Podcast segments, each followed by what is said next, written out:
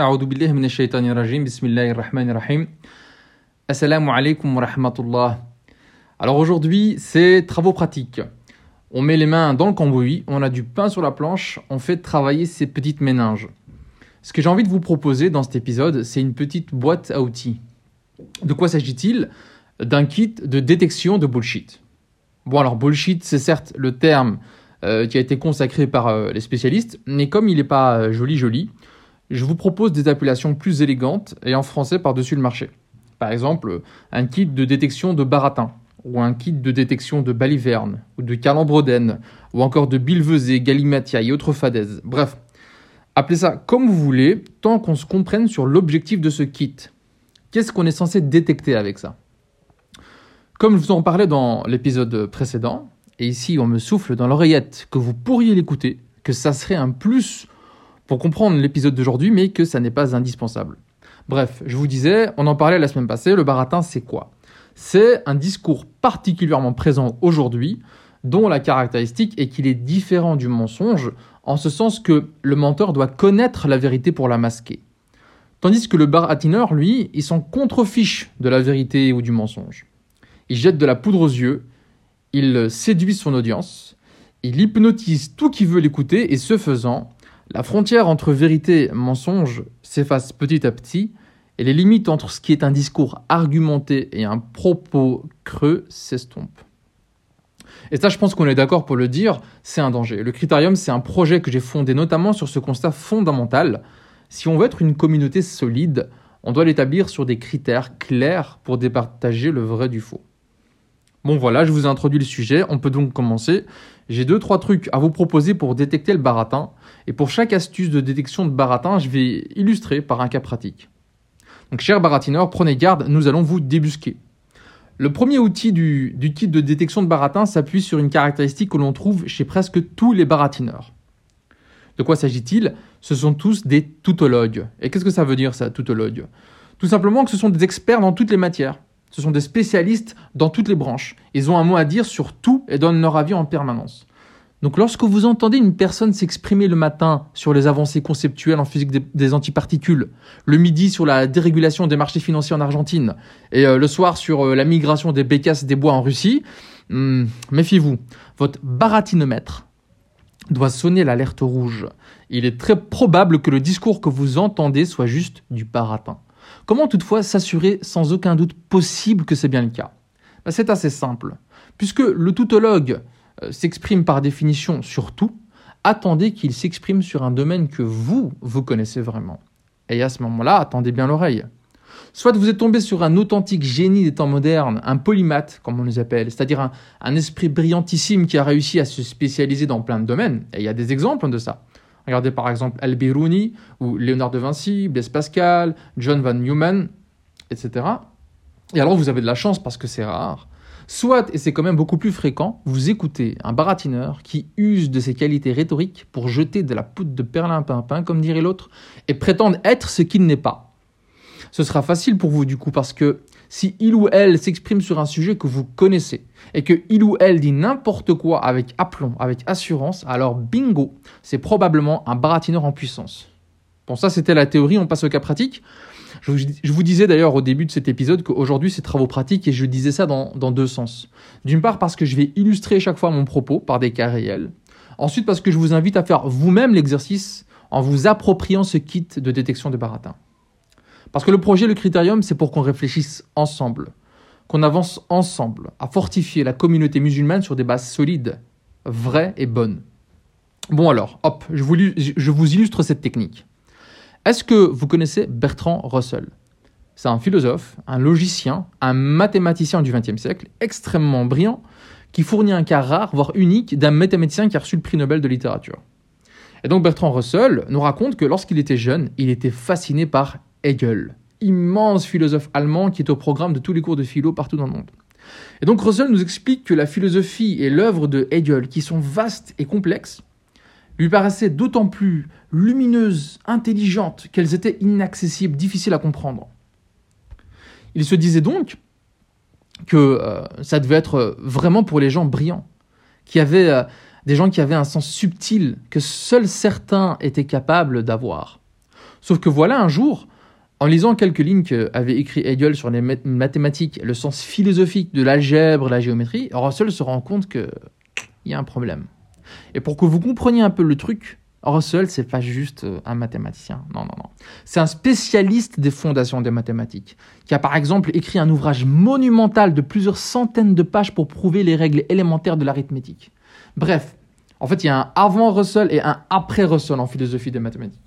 Et donc le jeune Russell, fasciné, impressionné par Hegel, lit ce que Hegel a écrit sur les mathématiques et se rend compte que c'est un tissu de bêtises qui n'a aucun sens. Qu'est-ce qui se passe à ce moment-là? Ben, la magie, elle est rompue l'illusion, elle est brisée. Russell nous raconte qu'il en conclut que, certes, peut-être que Hegel a des choses intéressantes à dire en métaphysique ou en dialectique, mais que lui, personnellement, après l'avoir lu sur une thématique qu'il connaissait par cœur, bah, il n'avait aucune raison dorénavant d'être fasciné par toutes les autres thèses obscures qu'on retrouve dans l'œuvre de Hegel. Jean Bricmont et Alan Sokal, qui sont deux physiciens, ont écrit un livre sur le baratin des philosophes qui parle de sujets qu'ils ne maîtrisent pas. Le livre s'intitule Imposture intellectuelle et les auteurs y résument notre propos en écrivant la chose suivante. Je cite.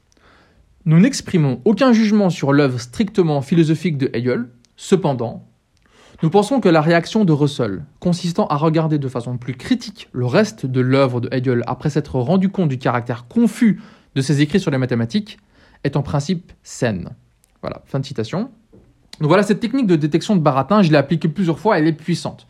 Prenez par exemple Michel Onfray, encore lui, quand il parle d'islam, quand il parle sur le réchauffement climatique, et j'ai donné un exemple dans l'épisode précédent, il s'exprime avec assurance alors qu'il dit vraiment n'importe quoi. Du coup, peut-être bien qu'il a des choses intéressantes à dire lorsqu'il parle de sujets que je ne connais pas, comme la philosophie de Nietzsche dont il se dit spécialiste. Mais j'ai aucune raison de le croire a priori. Je pars du principe que c'est un baratineur. Et c'est de sa faute. Bon, passons au deuxième outil de notre kit de détection de baratin. On commence avec une question. Comment distinguer un bon vulgarisateur et un baratineur sans scrupules Vous avez peut-être votre technique, euh, n'hésitez pas à l'exposer en commentaire, mais en attendant, je vais vous proposer celle que moi euh, j'affectionne.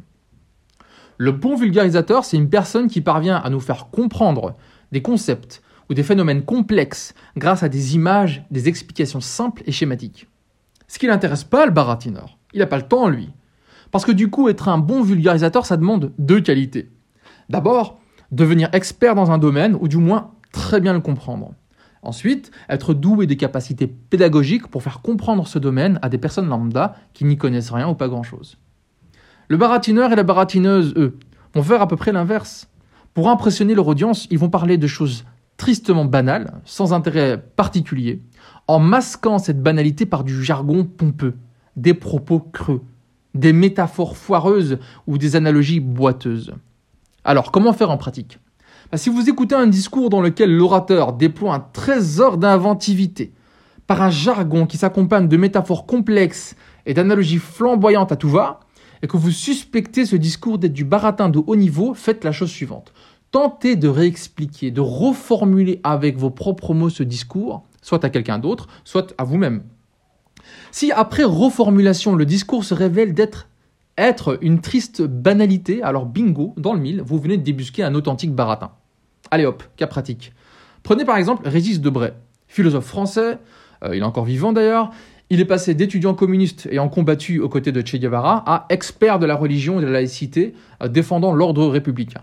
Oui d'ailleurs, petite parenthèse ici, les baratineurs sont souvent tautologues dans deux sens dans le sens où ils sont spécialistes de tout, comme on l'a vu dans, le point précédent, mais également dans le sens où durant leur longue carrière, ils retournent souvent leur veste euh, et tellement fréquemment qu'ils finissent par avoir adopté toutes les positions. Voilà. Parenthèse fermée, revenons à nos moutons. Monsieur Debré a écrit euh, dans un livre qui est intitulé Le scribe jeunesse du politique la chose suivante.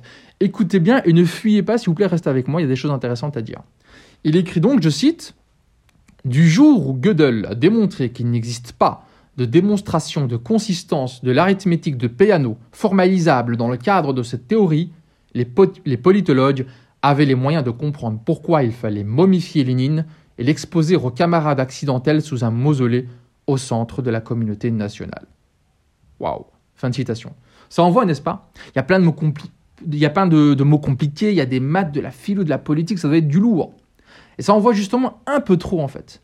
Le baratinomètre là, dans la tête, il fait tit, tit, tit, alerte déclenchée. On va du coup appliquer notre deuxième outil du kit de détection de baratin. On va tenter de reformuler ce que dit Debray pour voir ce que ça donne. Et je vous ai pas un exercice, je l'ai fait moi-même. La démonstration de Gödel, c'est quoi? C'est une démonstration mathématique ultra abstraite en logique qui en gros établit que dans des systèmes formels comme les règles de l'arithmétique, 1 plus 1 égale 2, tout ça, tout ça, il existera toujours des énoncés qui sont à la fois vrais et indémontrables. Bon, moi j'y comprends pas grand-chose, euh, comme vous j'imagine, mais les spécialistes expliquent que cette théorie, qu'on appelle la théorie d'incomplétude de Gödel, nous apprend que même en maths, dans un système de règles, il y a des incohérences. Le système ne se suffit pas à lui-même, il faut chercher des règles en dehors. Et donc, qu'est-ce que veut nous dire Debray? Il veut nous dire qu'en URSS, le système idéologique, c'est le communisme qui est athée. Or, Lénine a été momifié et exposé dans un mausolée, ce qui est très religieux comme phénomène. Donc, nous dit Debray, les systèmes idéologiques sont incohérents. Il faut chercher des règles sociales en dehors des systèmes idéologiques. Donc, Debray, dans son bouquin, utilise comme analogie la théorie d'incomplétude de Gödel, parce que c'est un théorème que euh, seuls des mathématiciens avancés comprennent. Et, et ça, c'est pour nous expliquer une chose qui est plutôt banale et convenue, à savoir que les croyances et les idéologies humaines sont incohérentes, et que même derrière les idéologies athées, il y a du religieux. Donc au lieu de prendre un phénomène complexe et d'utiliser une image simple, Debray fait exactement l'opposé. Il évoque un phénomène assez simple, mais il illustre avec une image super compliquée. Verdict, c'est du baratin, de l'authentique supercherie. C'est même du terrorisme intellectuel et je pèse mes mots. Parce que l'auteur utilise ici le prestige des mathématiques pour paralyser notre esprit critique, nous faire peur avec des formules compliquées. Dès qu'on essaie de reformuler ce qu'il écrit, on se rend compte qu'il nous a jeté de la poudre aux yeux. Et si vous voulez en savoir plus sur le sujet, je vous conseille chaudement le livre du philosophe Jacques Bouvresse, qui est décédé récemment. Et euh, le titre du livre dit tout Vertige et prodige de l'analogie. C'est brillant. Hop, cela étant dit, passons au troisième et dernier outil de notre kit de détection de baratin. De quoi s'agit-il? D'abord, de comprendre finement la psychologie des baratineurs. Qu'est-ce qui les caractérise? C'est de vouloir une audience qui les suit, des fans qui les applaudissent, des groupies qui achètent leur formation, leurs livres, viennent à leurs conférences et qui des autographes. Et pour ce faire, ces professionnels des galimatia. La petite parenthèse encore, je vous propose la définition de galimatia que j'ai trouvée dans le Wiktionnaire sur Internet. Le galimatia est un discours embrouillé et confus qui semble dire quelque chose et ne dit rien. Voilà, c'est une définition qui, avouez-le, est un excellent synonyme de bullshit ou de baratin. Parenthèse refermée. Je disais donc, les professionnels de Galimatia, ils sont amoureux de leur popularité, et donc ils ne peuvent pas s'empêcher de développer un discours qui va dans le sens du poil. Ce sont des hypnotiseurs en quelque sorte. Ce troisième outil, du coup, c'est peut-être à la fois conceptuellement parlant le plus simple, mais pratiquement parlant le plus difficile. En effet, trouver des orateurs qui proposent des discours qui nous plaisent, ma foi, c'est très simple. Il suffit de jeter un œil sur nos playlists de podcasts ou sur euh, l'historique YouTube sur notre smartphone. Mais retourner l'esprit critique vers nous-mêmes, c'est se confronter à nos biais, nos préjugés, nos inclinations et les remettre en question. Du coup, cet exercice, c'est un peu une introspection en quelque sorte, qui exige de moi, qui exige de vous, de nous, d'identifier les discours qu'on aime, les penseurs qu'on respecte et de les passer au crible de la critique, de l'argumentation et de la démonstration. Petit cas pratique Bon, du coup, ça va être un cas personnel. Euh, voilà, au début de mes études, je lisais un philosophe slovène qui est connu internationalement, qui s'appelle Slavoj Zizek. Je sais pas comment ça se prononce, mais enfin, voilà.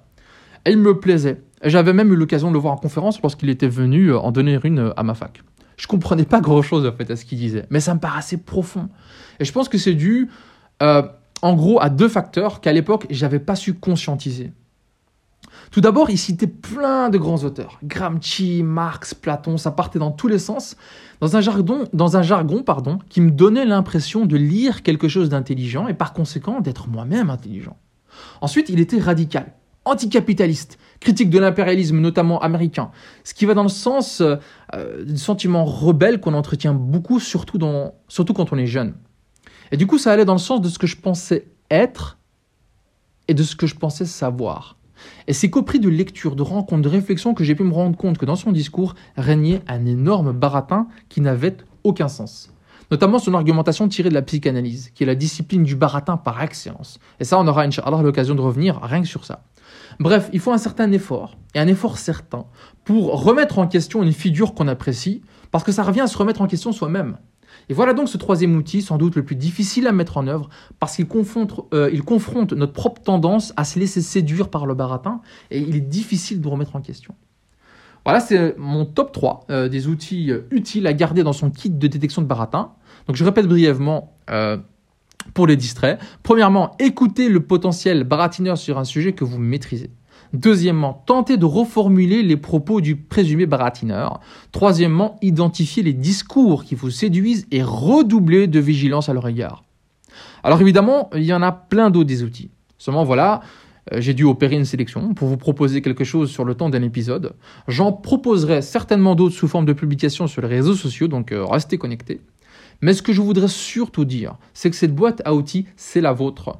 Prenez-la, modifiez-la, enrichissez-la et n'hésitez pas à faire euh, part en commentaire des outils que vous utilisez et des cas pratiques que vous avez pu en tirer. Voilà, c'est donc la fin de cet épisode. En espérant qu'il vous sera utile, rendez-vous Inch'Allah la semaine prochaine pour un nouvel épisode. Wassalamu alaikum wa.